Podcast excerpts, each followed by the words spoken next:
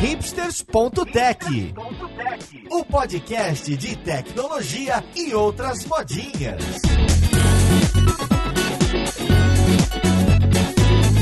Olá, ouvinte, seja bem-vindo a mais um episódio do hipsters.tech. Meu nome é Paulo Silveira e hoje eu tenho um anúncio muito bacana para fazer. A gente passou o Nerdcast em número de ouvintes e o papo de hoje é sobre fake news. Vamos lá pro podcast ver com quem que a gente vai conversar.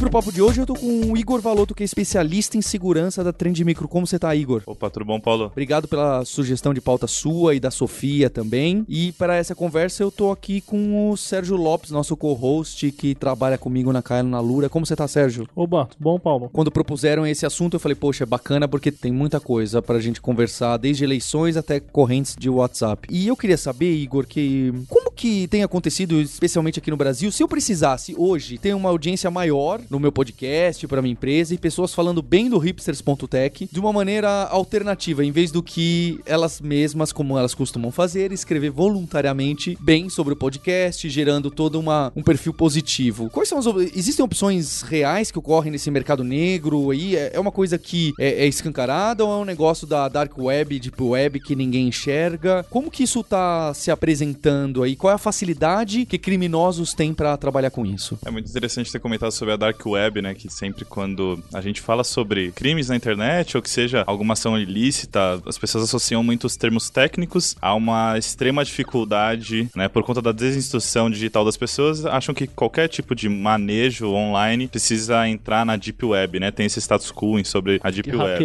Tudo, né? Tem que ser hacker para é. fazer fake news, né? Esse é um tema muito interessante. Então, não precisa ser um hacker, não precisa conhecer tanto sobre os meios digitais, ter uma formação acadêmica, ou enfim, ficar 10 horas numa caverna estudando sobre assuntos técnicos. Tem ofertas no mercado brasileiro também. Esse é um conce o conceito de fake news, né? As ferramentas que surgiram, as ofertas eram muito presentes fora do país, mas hoje em dia a gente já vê ofertas brasileiras. E isso é muito importante ter uma oferta local, porque quando você observa alguns tipos de bots, né, que são os robôs que comumente é, agem, né, para que fortaleçam essas fake news e pareçam que elas sejam verdadeiras, eles têm uma persona que é criada, né? Então, dentro daquela persona, ele tem uma linguagem que ele fala e ele tem um nome específico específico. Então, por exemplo, um nome na Rússia vai ser muito diferente de um nome comum no Brasil. Então, na Rússia não vai ter um José, não vai ter um Carlos, uma Maria. Então, os nomes e até mesmo a foto, toda persona que é criada é muito baseada no contexto cultural, social daquele bot, né, das pessoas também. Então, é importante que existam essas ofertas locais também. Então, no Brasil existem nas principais redes, né, nas principais marketplaces também é possível você encontrar ofertas de você comprar 50 mil seguidores, comentários, likes em fotos também. Mas isso é uma forma, como se posso dizer, mais caseira de fazer o fake news, né? Tem todo um mecanismo por trás disso, diversas motivações diferentes também, né? E hoje esse tipo de compra de like, que ainda realmente seria algum mecanismo básico, né, para alguém tentar deturpar uma verdade ou exagerar. Esses likes e essas frases positivas são uma coisa já bem organizada, porque eu, eu lembro que algumas eleições passadas era uma coisa muito rudimentar que as pessoas faziam, que se você entrasse no perfil do tweet que deu like ou que falou bem de tal partido ou tal político político, era meio óbvio que aquele perfil era fake, porque ou ele só falava do partido ou ele só dava bom dia. Mas depois eu li que saiu aí alguns escândalos de todos os partidos aí, falando que havia já alguns recursos, pessoas eram pagas para escrever assim, vai falando do dia a dia, ela tinha personas. Ah, então esse aqui é o Igor, o Igor trabalha com isso, ele gosta de falar de café, ele gosta de não sei quem, então tinha cada horário que você precisava postar, e ali no meio você falava do partido, o hashtag, o nome do partido, destoava, mas se você lesse, assim, era era um pouco difícil. Então, qual que é o grau desses, se eu pagar esses 300 reais aí, você googlando, você acha 300 reais, 50 mil likes, são perfis que realmente fazem sentido ou é, ou é algo muito basicão, chulé ali, que não, não serve para ninguém direito? Muito interessante essa pergunta, por quê? O fake news, na verdade, ele usa mecanismos do marketing digital. Essa estrutura de criar personas para dissertar sobre alguns temas e criar influência sobre esses temas na sociedade, num, num grupo de pessoas muito grande, ele vem dos conceitos de marketing digital mesmo, né? Então, as redes sociais são muito utilizadas para isso. E as próprias redes sociais, elas têm mecanismos e têm serviços que são pagos também para fazer a divulgação de assuntos, para divulgar produtos, serviços. Então todas as nossas redes sociais a gente acessa e está recebendo constantemente anúncios, né? Basicamente os mecanismos de busca também, esse você recebe anúncios, né? Então tem até a gente comenta, né, sobre o, tudo que você não paga para ter acesso, todo serviço que você não paga, na verdade você é o produto. Então, nesse sistema como um todo, no marketing digital, nós que acessamos as redes sociais e não pagamos por aquele acesso, a gente, na verdade, é um usuário daquele, do sistema daquela rede social. E a gente custa, porque a gente é uma audiência de uma possível anúncio que essa rede social pode fazer. Então, quando a gente fala das fake news também, é o mesmo sistema, é a mesma forma, é o mesmo modus operandi, então. Só que, na verdade, a gente só tá criando um, um nível a mais de abstração. Se a gente for falar da realidade, nós, né, nós três aqui temos cada um um perfil online. Então, a gente já tem um perfil virtual. A gente, dentro desse perfil virtual, a gente está associado com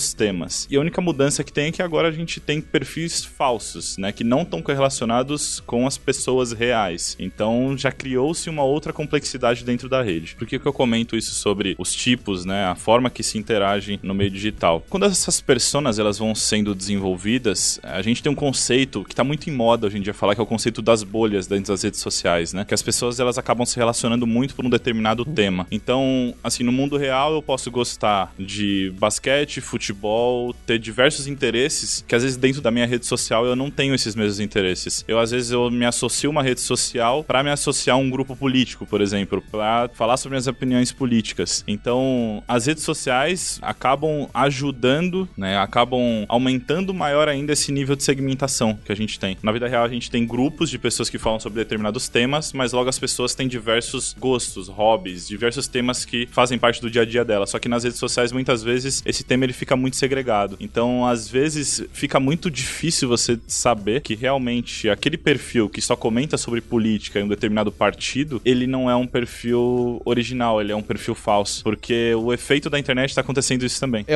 meio que ao contrário, né? Os perfis de verdade começam a parecer fake até, né? Dado que todo mundo aflora mais uma ou duas paixões e não, você não fica falando de todos os assuntos, você acaba, ah, gostei desse tema, os meus amigos dão like nesse tema, eu vou falar disso aqui mesmo. Sim, e eles comentam que esse efeito, é, na verdade, é a robotização humana, né? Que é, é, fica cada vez mais monoassunto, né? Falando muito sobre um tema em específico, porque dentre os meus interesses eu tenho geralmente um que eu me associo mais. Por exemplo, os assuntos técnicos, né? De cibersegurança. São os assuntos que eu mais me interesso. Então, naturalmente, eu vou me isolar dentro desses assuntos porque eu tenho um maior domínio e vou me relacionar mais com as pessoas através desses assuntos em específico. Então, é muito mais fácil online de você fazer isso do que na vida real. na vida real você vai sair na rua, eu tenho que interagir com pessoas no trânsito, eu tenho que interagir com as pessoas no transporte público, dentro do trabalho, e cada um tem um interesse distinto. Mas na rede social você consegue se inserir através dela e ficar naquele mesmo nicho, dentro de um assunto só. Que na verdade isso a gente acaba criando isolamentos, né? Dentro de uma sociedade digital. É porque chega a ser até impressionante que 2018 essas redes sociais grandes ainda não consigam detectar com clareza o que é fake e não, né? Porque eles têm tantos recursos e, e algoritmos e, e, e, gênios da computação e passa batido aí, um monte de coisa passa batido. Eu fico bem impressionado que não é trivial pro. Ainda mais Facebook que pede dado até do né, seu exame de sangue, ele pede, e ainda assim conseguem criar um, um perfil fake lá que consegue contornar e. Porque é muito fácil. Ah, ele só tem amigo, é só ele, então é fake. Não. As pessoas conseguem enganar algoritmos complicados assim e mostrar que não, eu não sou fake, eu sou de verdade. É bem impressionante. É impressionante mesmo, porque é um negócio das redes sociais, né? Então, todos os algoritmos deles significam um negócio, né? Tudo que roda por trás, toda a tecnologia que eles têm é o maior bem que eles têm, né? A propriedade intelectual. E sim, eles envolvem mecanismos para detecção desse tipo de comportamento robotizado a cada dia, mas é muito difícil porque à medida que desenvolvem robôs com um determinado padrão, eles vão ter que correr atrás de detectar esse padrão que foi criado e aí vão desenvolver um novo padrão. Então é sempre é muito parecido com a né? segurança da informação. Existe um novo ataque, toda a indústria corre para que ele seja corrigido. Existem boas práticas, mas sempre vai existir uma nova técnica de burlar os mecanismos atuais, né? Então é, é muito difícil, mesmo com todo investimento, todo foco que existe, o conceito da tecnologia mesmo, né? Vai se mutando e cada hora vai aparecer uma nova superfície de exploração daquele tema e daquele alguma falha que aquele algoritmo não contempla também. E a gente fala assim bastante do perfil fake que vai fazer a difusão dessas fake news ou coisa assim. Mas aí uma dúvida minha, é, é comum também o, o, contrário, talvez assim, o perfil normal seja ser hackeado ou engenharia social, ou sei lá o que, mas difundir fake news por perfis que são pessoas comuns, né? Tirando os famosos grupos do WhatsApp, talvez, mas mesmo no Facebook da vida, né? Existe muito, quando eu vou procurar aí na, na, nos marketplaces aí, o pessoal vende também perfis hackeados, não sei, de pessoas normais. Como é que funciona também isso? É interessante esse assunto porque, dentre as ofertas que eu observei online, uma delas me chamou muita atenção, que é eu te vendo 50 mil seguidores, isso no Brasil. por R$ 1.600, se eu não me engano. E ele diz que são perfis brasileiros, mas que um dia eles podem deixar de se seguir. Ou seja, esses perfis não são de total propriedade de quem tá vendendo as seguidas. Então, provavelmente eu não estudei, não comprei isso para fazer esse estudo, até porque a Trend Micro não, um não fomenta comprou, esse mas... tipo de investigação, mas parece. Alguma coisa assim. Ele tá dominando a máquina, ele tá, tá com máquinas hackeadas zumbi, trojan. Me parece que algum, são máquinas, talvez, ou simplesmente roubo de credenciais em massa. E uma vez que uma máquina é infectada, né? Acho que agora a gente pode comentar um pouco sobre o cybercrime infectando máquinas, né? Uma vez que uma máquina é infectada, ela tem um preço. Por exemplo, se alguém infecta a minha máquina, ela custa um preço no mercado negro. Por quê? Porque tem um set de informações, ele tem uma variedade de informações que elas podem ser vendidas. Só que cada pedaço dessa informação é interessante para um grupo diferente. Ou seja, por exemplo, se roubarem minha conta do Facebook, do Instagram ou do Twitter, provavelmente vão utilizar para esse e-mail, para vender seguidas. Se roubarem, então é um grupo, é uma cyberatividade diferente de quem, por exemplo, clona ou faz fraudes bancárias na internet. Mas da mesma forma, a máquina que ela é infectada, ela pode ser as informações que são roubadas dela podem ser usadas de diversas formas Então, diferentes. os vencedores dividem os espólios e vende para cada um para um grupo de mercenários diferentes, né? Eles se colaboram muito rápido. Então, depende muito do objetivo de cada atacante. Não quer dizer que isso tudo faz parte, geralmente, de uma mesma quadrilha. Geralmente, eles são organizados mesmo por interesses de informações que eles estão procurando. Mas eu não duvido nada que eles revendam também informações entre eles, ou porque eles têm focos específicos, né? Ou sistema bancário, ou são credenciais. Ano passado, a gente soltou um paper falando também sobre contas de Netflix também. Estavam roubando contas de Netflix, né? Aquelas que têm o suporte até cinco pessoas, né? Simultâneas. E vendiam esse acesso também, ou seja, dificilmente o, o dono da conta ia perceber isso. né? Então ficava usando até quando durasse, né? Eles, quando ela, se eu não me engano, era questão de, ah, você tem por 20 reais uma conta vitalícia, ou até alguém descobrir que tá usando a sua conta, Ou sabe? até o cara mudar a senha, né? Ah, até alguém mudar a senha, perceber e mudar. Até quando durar, né? É, e daria até pra criar um farm de contas da Netflix pra dar positivo no filme que o brasileiro quer que suba lá. Então é, é uma maluquice, sem, sem- é sem fim as, as possibilidades desse roubo de credencial e de identidade até, né, eu diria. Acho que é, o importante são as identidades das pessoas que trazem credibilidade pra um voto, pra um like, pra um comentário positivo de alguma coisa, né? Sim, é isso. Essas identidades na internet elas vão se perdendo, né? Até que, por exemplo, a jurisdição que todos nós aqui estamos hoje é de São Paulo, que fica dentro do Brasil, né? A gente respeita ou deve respeitar as leis. Se a gente não seguir essas leis, a gente tem punições. Porém, como que a gente lida isso na internet? Até hoje as leis, quando a gente fala, por exemplo, as redes sociais, a grande maioria está hospedada nos Estados Unidos. Se a gente comete um crime usando uma rede social e tem provas desse crime dentro de uma rede social, como que isso é lidado? Então, a gente, as leis, elas ainda estão relacionadas muito à localidade geográfica, à localidade física. Então, estuda-se como unificar isso de uma forma mais sensata, né? Porque hoje em dia a gente está falando de, a gente comentou lá sobre as pessoas que estão no mundo real aqui, no mundo virtual e como que a gente aplica as leis, né? Como é que acontece o, o law enforcement entre as nações? Como que a gente lida com as leis em cada um desses lugares? Então é muito comum. A gente colabora com alguns órgãos públicos, fomentando com informações relacionadas ao cybercrime, como ah, auxiliá-los também a dar técnicas de investigação online também, procurar por perfis, pessoas que estão sendo investigadas também. E uma das coisas que eles geralmente acabam se interessando mais, uma das ações que a Trend Micro faz é a colaboração com os órgãos públicos, né, que fazem o enforcement de, de leis, né. Então, comumente acontecem crimes em redes sociais ou utilizam redes sociais para cometer crimes, tráfico ilegal, tanto de pássaro quanto de drogas ou crimes também, ou seja, existem provas dentro dessas redes sociais. Se esse crime ele for feito no Brasil e essa rede social ela tá nos Estados Unidos, é uma forma que é feita para você pedir a punição, para você pedir as provas disso também, para você requisitar provas. Então, hoje em dia ainda não é claro, é muito mais uma não existem leis para regulamentar isso entre as nações. É como que eu peço para uma empresa americana me fornecer dados caso eu tenha sentido lesado. Isso tende-se a aprimorar essa questão das leis. Existem fóruns de discussão mundialmente falando sobre internet, existem órgãos de internet também que regulam muitas dessas leis, mas é muito difícil ainda ser punido. E no Brasil, infelizmente, ainda a gente ainda tem leis brandas para os crimes na internet. É algo não é muito específico, ainda é muito generalista. É possível punir crimes na internet, mas ele não é muito específico. né? Por exemplo, nos Estados Unidos é um país mais maduro em relação às leis na internet, aos crimes em específico e quais são as punições que se devem a cada um. Mas mas eu acredito que nenhum ainda está adaptado para as dificuldades, para os desafios que a gente tem atualmente com um mundo cada vez mais globalizado e cada vez mais conectado.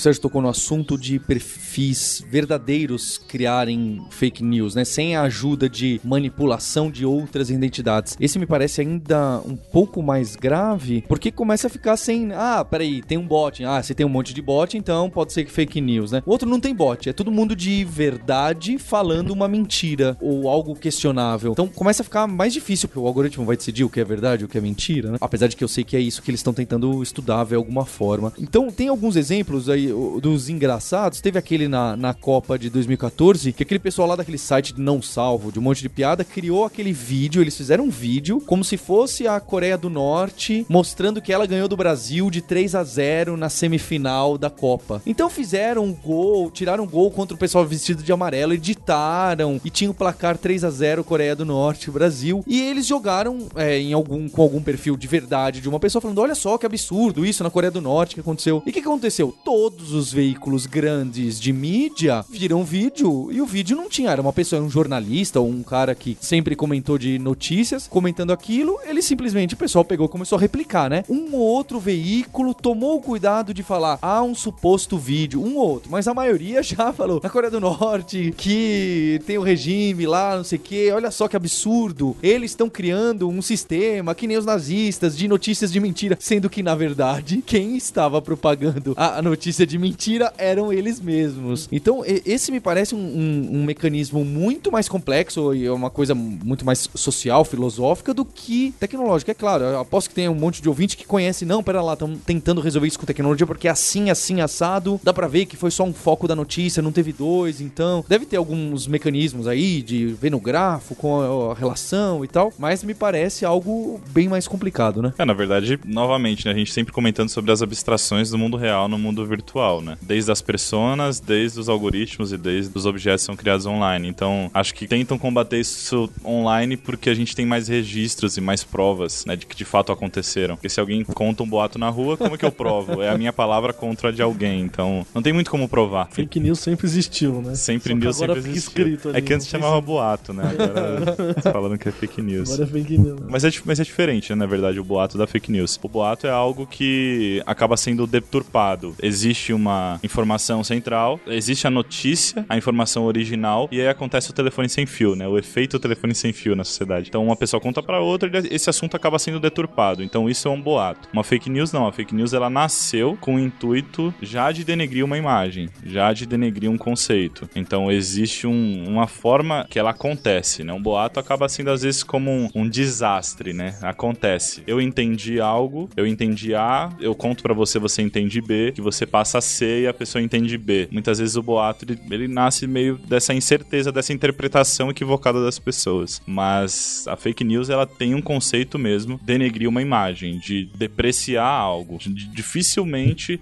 existe os casos também onde usam para valorizar, né, para apreciar algo também, mas geralmente é para denegrir imagem, né? Denegrir um concorrente, denegrir um alguém de um outro partido, um outro partido, enfim. E você antes da gente começar o podcast, que você ou a Sofia falaram que tem até tem como o pessoal contratar outros para a, atingir a imagem de um jornalista ou de pessoas específicas, profissionais específicos, para tirar a credibilidade dele, que talvez ele estivesse falando alguma verdade e você quer se proteger. Aí vira uma, um monstro, uma bola de neve sem tamanho. Sim, totalmente. A gente estudou especificamente um caso de um jornalista no México. Isso, inclusive, está dentro do nosso paper da Trend Micro. Desenvolveu em ano, no ano passado, em 2017, um paper específico sobre fake news, né? Como opera, como funciona. A gente vai deixar o link. A gente vai deixar o link no no, no post para quem tiver interessado. E dentro desse estudo, teve um caso de um jornalista mexicano que ele se envolveu em uma causa social e contrataram um serviço, alguém que não concordava com a ideologia dele ou os partidos que ele eram associados e simplesmente contrataram posts, né? Primeiro, o primeiro passo é contratar seguidores. Colocam seguidores falsos para seguir aquele determinado jornalista. Depois disso, ele começa a publicar comentários falsos para denegrir, mas ele não publica só coisas negativas negativas. Ele publica Mistura um pouco. 98% é negativo, 1% é neutro e 1% é bom. Então isso acaba passando meio debaixo do radar. É claro que você vê que tem muitos perfis que estão associados com essa atividade e não só uma pessoa, né? Porque o mesmo serviço, né, quando compra esses serviços na internet, não vão utilizar uma conta para um alvo específico só. Isso é revendido para diversas causas diferentes. Então, uma das formas inclusive de detectar isso, identificando quais são os comentários, é aonde tem se feito comentários, mas isso é muito difícil de você olhar de fora. De dentro do perfil, você tendo acesso àquele perfil, você consegue ver o histórico de comentários que aquele perfil fez. Mas de fora desse perfil, muitas vezes você não consegue. No Twitter fica um pouco mais fácil, né? Que é público, o timeline público. Porque é sempre público. Na maioria das vezes é público, né? O Twitter nasceu com essa natureza, mas, por exemplo, no Facebook é um pouco mais difícil. Né? A gente vai ter que contar com os algoritmos da própria rede social para detectar esse padrão, esse comportamento. E até falando sobre o comportamento, né? Robôs online. Não sei se vocês viram uma matéria falando sobre as fazendas de likes na China, né? Que tinham diversos celulares em sequência e aí contratavam uma pessoa para ficar curtindo e ficar É. tendo uma atividade menos padronizada, menos robotizada, né? É, porque eu imagino que o Facebook, o Sérgio deve saber melhor isso que eu. Na web ele detecta tudo. Então ele sabe onde ele clicou, o padrão de movimento do mouse, ele rastreia um monte de coisa. Se você começa a criar robozinho que clica com o mouse ou usa JavaScript puro, isso é. Pro pro Facebook detectar, isso é, é, é ridiculamente fácil. Agora, se é um monte. eu- Tem umas fotos, né, dessas fazendas de likes, são celulares nas paredes, assim, tudo encaixado. Então, mas eu vi uma que, que, que, tipo, era fake news da fake news. Ah, não uma acredito. Não, Que alguém pegou uma foto dessas que era, sei lá, eu não lembro o que, que era. Era um teste. Alguma coisa legítima, Ah. que era, sei lá, teste da Samsung. e aí falaram, olha, é, like farm na China. E aí. Não que não exista like farm, mas tipo. Mas que talvez não seja Tiraram o esse. sarro do, Nossa a fake news Senhora. fake news, e aí você entra naquele Inception, assim, que você já não sabe mais o que é verdade no mundo, você começa a questionar a sua própria existência, né? É, mas eu, eu lembro que teve um desses, eu não sei, talvez a fake news seja que aquilo era uma fake news. Eu- eu Gente nem sei céu. dizer mais o que, que Até é verdade. porque fisicamente a quantidade de celulares em uma sala é tão pequeno, né, que não, não, Não deveria fazer. não compensa, volume, certo? né? Não, não faz muito sentido, mas eu, eu realmente não sei. Tudo pode ser verdade. Fica pro. não, né? Tu queria aproveitar pra falar sobre justo esse problema, quando aparece essa situação aí. Será que esse negócio de farm de like com pessoazinhas clicando na telinha de um monte de celular de marcas diferentes é verdade ou não? Como que as pessoas podem fazer pra saber? Quando cai nessa situação, o que eu faço, eu googlo, tem no, no- no Brasil tem aquele e-farsas e o e-boatos, né? Tem mais sites. Eu procuro e-farsas, espaço, fazenda de like na Índia ou na China. E aí você vai ver lá, tem um primeiro, segundo resultado já é ele, e ele vai falar qual que é o caso e vai tentar traçar fontes. Então é um cara que investigou, acho que é crowdsourced ali, né? É um, tem pessoas investigando falando, não, olha só, essa notícia, mas depois em fevereiro saiu aqui, em março saiu ali, então não é verdade, ou então provavelmente não é verdade, ou, ah não, é verdade sim, olha, porque saiu lá e o dono da farm se pronunciou. É claro, também tem margem a erro, mas eu pessoalmente uso, uso muito. Vocês usam alguma coisa? Porque pra pegar esses casos mais simples, né? Vamos chamar de simples. É, basicamente você pode usar os meios mais convencionais, né? Eu também uso muito o mecanismo de busca, mas tem um recurso do mecanismo de busca que é muito interessante para esse caso específico, né? Porque aqui a gente tá falando de uma foto, tem esses diversos celulares e fazendo curtidas. Você pode usar o mecanismo de busca reversa. Dos principais mecanismos de busca atuais, você consegue fazer a busca reversa de imagens, ou seja, você pode pegar tanto o link daquela imagem ou a própria imagem e anexar na busca. Então, você faz a busca baseado na imagem e não num termo que você pensou, por exemplo, fazenda de likes. É muito mais preciso você, buscar pela imagem na íntegra. E ele não, ele não simplesmente busca só imagens exatamente semelhantes, né? Ele busca imagens parecidas também com aquela. Então, em muitos casos, eh, se acabou de sair a notícia com uma determinada foto, você pode fazer essa busca reversa e, por exemplo, procurar quem foi o primeiro a publicar isso. Claro, se é uma imagem muito genérica ou já tem muito tempo, por exemplo, hoje, seria muito difícil da gente descobrir a verdade sobre isso. Mas se a gente, logo no começo, quando foi divulgada essa matéria, nos primeiros sites no mundo, a gente conseguiria descobrir quem foi o primeiro a publicar e ser indexado por um motor de busca. Então é um grande exemplo. Os mecan... Eu uso bastante o mecanismo de, de busca e também tem algumas formas de você otimizar também, né? As buscas nos mecanismos. Então, se vocês procurarem aí por Google Hacking ou Google Dorking, tem algumas técnicas que você consegue otimizar suas buscas na internet. Pesquisar por sites específicos, somente pela seção de notícias. Então você consegue filtrar melhor as suas buscas na internet. Então, acho que o principal é verificar quem é o, o meio de comunicação que está divulgando aquela notícia. E mesmo quando tem um meio de comunicação, verificar se tem outros que já estão falando sobre aquele mesmo conteúdo, que geralmente quando é real, por exemplo, ah, aconteceu um incêndio do prédio no centro. Provavelmente outros vão estar tá falando sobre essa notícia também, porque não quer perder audiência. Se é verídica a notícia, outros vão estar tá falando, então não confie cegamente em somente um, um veículo de comunicação. A outra é olhar como que é escrito também, né? Qual que é a forma que está sendo escrito aquele texto, né? Se está sendo escrito de uma, de uma forma muito informal, se tem erros de ortografia também. Acho que é uma forma mais simples de detectar. E também a gente tem que tomar cuidado às vezes, porque a gente lê uma manchete. No jornalismo isso acontece muito, né? A manchete é muito agressiva, né? Apela-se e talvez dá uma interpretação que não é exatamente o que a matéria quer dizer. Ela tá caçando um clique inicialmente. Mas às vezes o conteúdo da matéria até é muito interessante, mas não é exatamente aquilo que a manchete chama. Então, não julgar também somente pela capa, né? Parece meio um clichê isso, mas é bem exatamente não, a gente não pode julgar exatamente pela manchete. Precisa ler o conteúdo entender exatamente qual é o o que, que quer dizer aquele conteúdo, qual é o objetivo daquela matéria e ver se tem alguma intenção velada ali por trás. Será que essa matéria vai ser benéfica para alguém, para um partido, para um grupo econômico, é, para uma empresa e ver qual, se está relacionado com outra matéria em específica, com algum outro site de notícia. É, a, a, minha estratégia contra fake news é não acreditar em nada que minha família fala ou manda. ou me manda no WhatsApp. Aí não clicar em nada no Facebook que não seja ali, sei lá, do, do G1, do UOL, do alguma, algum meio normal, né? Mas é, você me conhece pessoalmente, você sabe que eu sou chato, né, Paulo? Então eu, eu sou daqueles que assim, eu desconfio de tudo. Cara, posta um negócio ali que existe probabilidade. Você fala, cara, se fosse eu do outro lado, seria fácil produzir conteúdo? Sim, então eu assumo que é fake, acabou. Então eu, eu desacredito na maior parte das coisas. Não que eu seja imune, óbvio, eu devo ter caído em várias fake news na minha vida. Eu dou bem pouco crédito, até pra site de piada. Às vezes eu estou vendo site de piada, e aí tem aquela piada, e o cara chega ali tropeça de um jeito engraçado. Para o isso aí foi montado, sabe? Eu já, eu já assumo que até a piada foi, foi fake, né? Então eu sou da linha dos céticos, assim. Do... E minha mãe mandou certeza que é fake, assim. É, compartilha, compartilha tem... com 10 pessoas. É, não, acabou. Acabou. Minha, minha mãe começou a mandar mensagem assim: Filho, desculpa, mas eu preciso te mandar isso. Eu sei que você não gosta, mas eu, ela já começou a perceber que eu ignoro numa, numa velocidade tão grande as coisas que ela manda, que ela já olha, isso aqui é importante. Não, é interessante Aí... isso, né? Porque a gente. Olha o volume de informação que a gente recebe diariamente e o quanto disso a gente absorve de verdade, né? A gente ignora a maioria das. Por exemplo, se você for dentro do seu WhatsApp, quantas das mensagens você acaba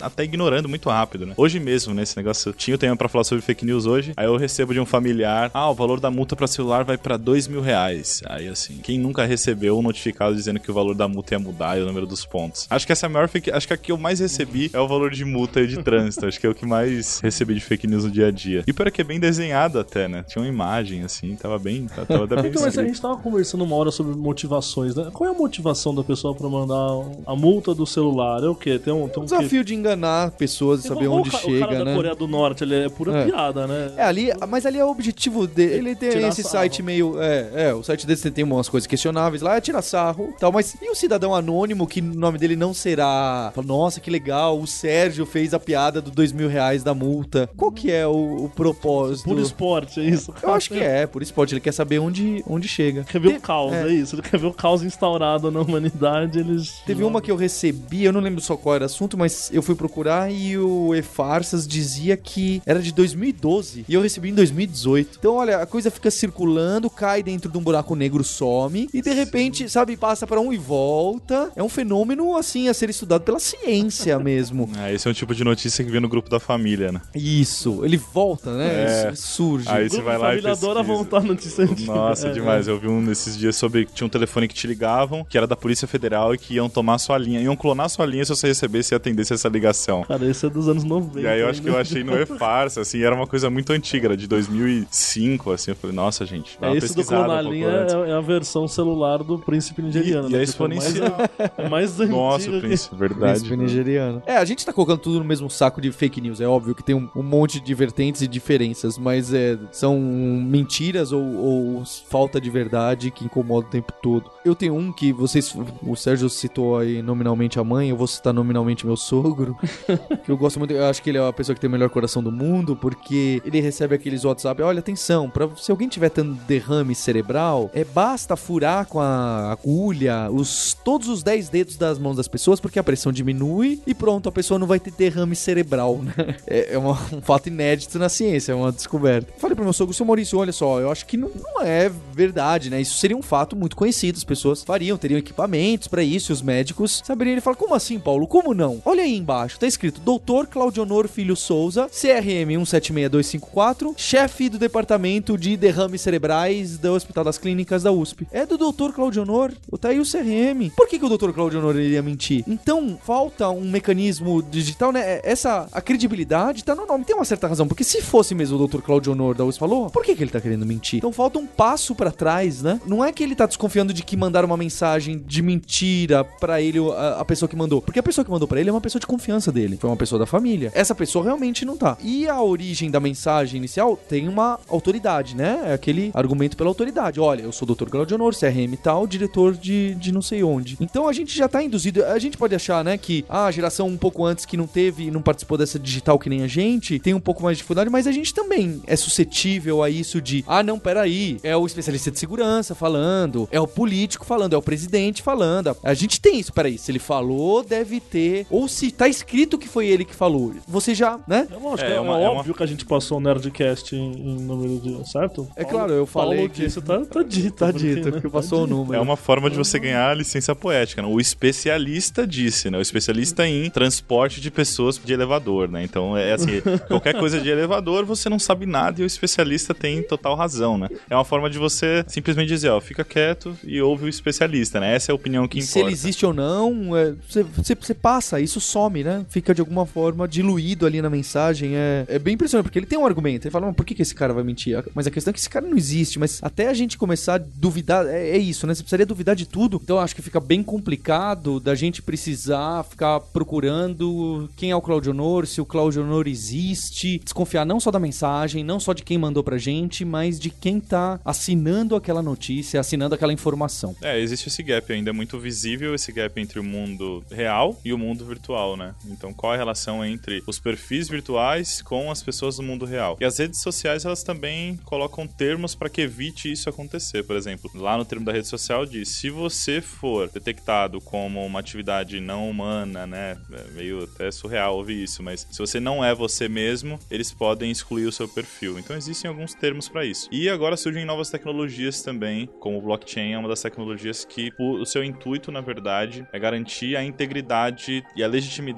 dos atos e logo de quem comete esses atos também. Então, por exemplo, alguns países, eu não me recordo exatamente qual, mas eles conseguem garantir que os, as certidões de casamento e de nascimento também elas sejam legitimadas via sistemas de blockchain. Na verdade, sistemas de blockchain significam cada uma das pessoas tem uma identidade que ela é válida, e você pode ter uma identidade, e cada uma dessas transações entre umas dessas identidades, então a Maria casa-se com o João. Todos que participam desse sistema de blockchain recebem uma cópia desta certidão, ou seja, não dependeria de um cartório deter aquela certidão, né? Então, por exemplo, não precisa a pessoa buscar o cartório onde ela se casou para ter a certidão de casamento dela. Ela, em qualquer cartório ela conseguiria ter acesso a essa informação. E o que acontece? Isso fica mais difícil de acontecer falsificação, fica mais legítima a transação. Então, isso é muito comum, já estão sendo largamente utilizado com as criptomoedas. A mais comum é o Bitcoin. Então, e isso até é uma afronta ao sistema financeiro, né, que funciona de uma forma muito diferente. Então, pode ser que as tecnologias de blockchain, elas nos ajudem a Possa dar uma luz aí, algum tipo de caminho, né? Sim, sim, eu acredito que sim. Não sei se blockchain vai ser exatamente a tecnologia que vai pegar mesmo, mas atualmente é o mais provável que aconteça. Sabe uma coisa que eu tava pensando? Eu ainda estou com o Dr. Claudio Honor na cabeça, tentando pensar, por que que esse eu desconfiei rápido? E será que teria outra forma, essa brincadeira que a gente tá fazendo do mundo real? Se eu tivesse no mundo real com uma pessoa na Avenida Paulista distribuindo um panfleto bem formatado, com o logo do Hospital das Clínicas, falando cuidados básicos de atenção para o derrame cerebral. E aí lá ali embaixo, Dr. Claudio Honor CRM. E essa pessoa me entregasse e falasse: "Olha, tô aqui conscientizando uma campanha do derrame cerebral, que deve ser feito assim, assim". Eu acho que aí eu já teria bem desarmado. É óbvio que o texto é, é surreal porque furar os dedos, né? É, é, é, muito nada a ver. Mas se tivesse algumas diretivas mais ou menos palpáveis, plausíveis, eu acho que eu cairia. Então isso de ser no mundo virtual, a gente já liga, pelo menos a geração um pouco que cresceu com o digital, a gente é um pouco mais desconfiado. Mas se fosse alguém na rua parando você e te entregando um folheto em vez do que uma mensagem copy-paste no WhatsApp, a autoridade, isso que a gente tá falando, ele já ganha alguns pontos, né? Então essa engenharia social já fica muito mais forte. Não à toa esses casos de hackers super complicados acabam caindo no telefone, ou o cara vai lá na sala pessoalmente e fala: Olha, eu sou um engenheiro tal, e, e ocorrem até relações pessoais faz justo para tentar quebrar essa barreira da desconfiança do digital. Então eu acho que o, o Dr. Claudio Honor aí, esse fake news vai ficando cada vez mais difícil de ser distinguível se você consegue dar coisas tangíveis, né? Que é se aproximar mais ao mundo real. E vai ficando cada vez mais complicado da gente engolir. Então fica a dica, né? Se alguém quiser ganhar dinheiro do Paulo, é só se apresentar como príncipe nigeriano na Paulista. Bem vestido. Bem vestido, com sotaque ali e tal, que, que ganha. Evite o nome Claudio Honor, é Mas é curioso porque eu acho que assim, o custo de você fazer esse tapa, essa maquiagem toda no mundo real é, é caro, né? Então você fala, você não acreditaria num estranho te falando, ó, oh, viu, eu sou o Claudio Honor, eu quero mandar você furar seus dedos. Mas exigiria ali um. um Alguém um imprimiu um, um cenário, imprimir um negócio, então fica mais caro, né? E, e, o online é muito fácil, né? O cara vai lá e te manda mensagem no WhatsApp. Então eu acho que se fosse tão barato ou tão simples assim no mundo real, a gente tava mais ferrado ainda, né? Eu acho que muda mais é o acesso, né? Isso me lembrou muito aqueles golpes que faziam muito no centro antigamente, né? Antigamente quer dizer até ontem. até hoje, né? Mas eu me lembro muito sobre golpes que pessoa tinha as pessoas mesmo, né? Por exemplo, um dos famosos é deixa cair um anel do lado e fala: Meu, achamos esse anel junto. Vamos vender ele ali naquela loja de ouro e vamos tirar essa grana junto. Ah, não, faz o seguinte então. Então compra ele de mim e aí depois eu vou lá e vendo, mas vou te fazer um preço bem legal. Acho que as relações entre as pessoas acabam sendo mais suscetíveis, né? Acho que a gente tem um, uma vontade de colaborar, uma vontade de acreditar, né, nas pessoas. Acho que o acesso via os meios digitais acho que ajudam a proliferar isso massivamente, mas não trazem mesmo, né, a mesma credibilidade, né, das pessoas. É muito fácil de manipular, né? Por exemplo, as redes sociais. A imagem que passam, né, até mesmo artistas, pessoas que toda aquela imagem que se cria dentro de uma rede social, a gente sabe que não é simplesmente, não é, não é tão simples gerar aquilo, né? Então até os artistas mesmo falam, né, expectativa versus realidade, né? Como eu estou nas minhas fotos, aí gerou a hashtag sem make, enfim. Existe uma forma muito mais fácil de, de criar uma maquiagem mesmo em cima, né, do meio digital. E acho que por isso a gente sabe da facilidade e acaba já estando mais armado quando houve esse tipo de notícia, né? E os meios que já usam muito, né? O WhatsApp acho que é usado muito para isso. Enfim, redes sociais como um todo. Publicidade também, né? a gente não falou muito sobre a publicidade, mas usam muito a publicidade, né? Paga dentro das redes. Usam bastante. Utilizam muito as publicidade legítima dentro das redes sociais como um serviço legítimo para divulgar notícias falsas e até mesmo golpes na internet. A gente né, que trabalha mais por meio de cibersegurança, a gente vê muito ataques que são publicados via advertisement, né? Ou seja, eles Legítimo, pegam pagos legítimos. Pagos legítimos. É um link malicioso que você baixa um vírus e ele tá como publicidade. Ele tem um Google Ads, por exemplo. Ele tá anunciado dentro de uma rede social. Isso acontece bastante também. É uma forma de você conseguir distribuir massivamente e ganhar mais credibilidade, né? Como se fosse ter mais seguidores, né? Eu uso um serviço legítimo para maquiar um pouco aquele ataque ali. Fica tudo muito misturado, né? Começa a ser muito difícil de discernir o que que é, o que que não é. É, até quem mesmo conhece, mas está mais acostumado, tá muito propenso, né? Aos ataques, a cair em golpes ou acreditar mesmo nas notícias falsas, né? Mas sabe o que eu acho que é uma coisa curiosa? Que essa onda de notícias falsas, né, explodiu, ou sei lá, talvez sempre explodiu, mas agora virou moda falar disso, tanto é que nós estamos falando aqui. Acabou sendo um, meio que o, uma escapatória também para a mídia tradicional, né? Porque a internet matou a mídia tradicional. Folha, Estadão, New York Times e sei lá o que. Agora todo mundo pode publicar e criar todo conteúdo. Todo mundo pode publicar, mas isso chegou num extremo tão grande que ninguém mais sabe o que é verdade, que você começa a olhar agora é, a mídia tradicional, quem conseguiu sobreviver a, a, esses últimos 10 anos de internet sem quebrar, e agora o argumento é, é justo esse, olha, aqui você tem um porto seguro com relação à credibilidade, né? Ele não tá vendendo notícia mais, percebe? Antes a, a Folha vendia notícia, agora a Folha vende credibilidade, porque ela percebe que a notícia tem tudo que é lugar, agora ela, ela vende o... E claro, ela é mais cobrada Curadoria. Também, né? Curadoria e tal, mas eu digo, ela também é mais cobrada, né? Tem esse ponto, porque é, a gente sabe que todo mundo erra, né? Até a gente não, não, discutiu aqui exatamente o que é a fake news, mas é aquilo, a fake news tem os extremos que são óbvios, né? Aquilo que foi fabricado para um propósito, etc e tal, mas tem todo um espectro aí no meio de...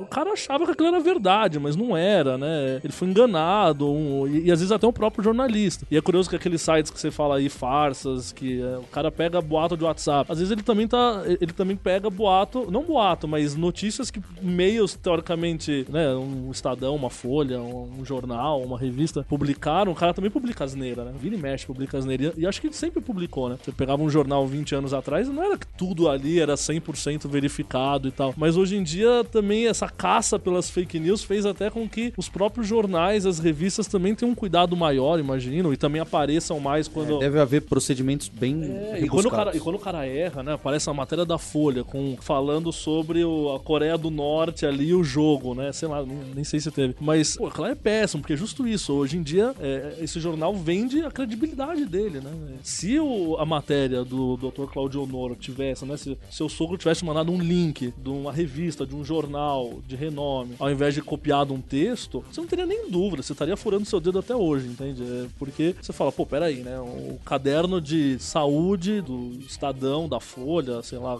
qual jornal o pessoal gosta, tá dizendo que isso é verdade, né? Então dá essa viajada, né? De que talvez a, fake news seja o resgate da mídia tradicional também, se ela souber aproveitar esse lado da, da credibilidade, né? De vender credibilidade. É, de novo, ela só aconteceu porque já existia isso no mundo real, né? Apenas um reflexo, apenas um meio, né? Mas isso já era. Só mudou a forma que foi feito, né? Como isso alcança rapidamente as pessoas. E o interessante disso também é que dentro das redes sociais existem os interesses, né? Então, por exemplo, as fake news, ela vai diretamente em alvos, né? Vão utilizar fake news contra um determinado público que defende uma opinião para reverter aquele voto, para ganhar um maior número de votos. Ele não vai gastar os mecanismos dele. É, isso custa dinheiro, né? Para acontecer, né? Quem cria essas fake news, existe serviços que são pagos, pessoas que são contratadas para produzir o conteúdo, existe todo um, um, mecanismo por trás. Mas então eles não vão gastar esse dinheiro para alcançar pessoas erradas. Então aproveitam das pessoas criadas das redes sociais, utilizam essas pessoas para atacar diretamente nos assuntos, é, para reverter opiniões, para mudar ideias, para criar alguma discórdia na sociedade. Usam às vezes muitos temas polêmicos, né, como chamadas também para as fake news, preconceito, temas racistas, para caçar o clique. E muitas vezes né, a manchete ela tá caçando o clique, mas na verdade depois o conteúdo ele é totalmente deturpado, ele é muito opinativo, né? E as mídias elas são muito cobradas hoje em dia, né, para que não seja muito opinativo. Acontecia muito, hoje em dia a gente não tem uma polarização tão grande de cada um dos veículos com uma determinada visão, porque as pessoas têm acesso maior ao número de conteúdo. Então os meios eles estão ficando mais limitados. Se eles limitarem tanto a visão sobre e a opinião sobre, defendendo uma determinada vertente, ele perde público. E essa forma de validar as notícias acaba sendo contra isso.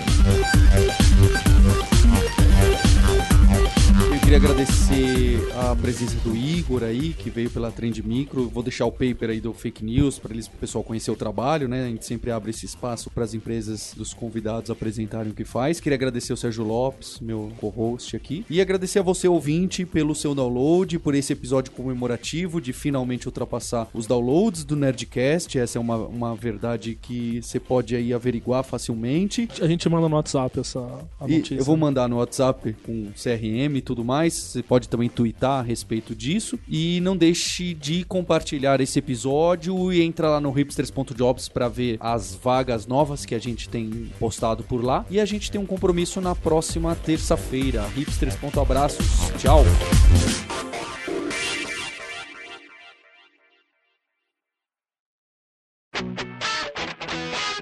Você ouviu o hipsters.tech, produção e oferecimento alura.com.br, cursos online de tecnologia e Kaelon, ensino e inovação. Edição Radiofobia, podcast e multimídia.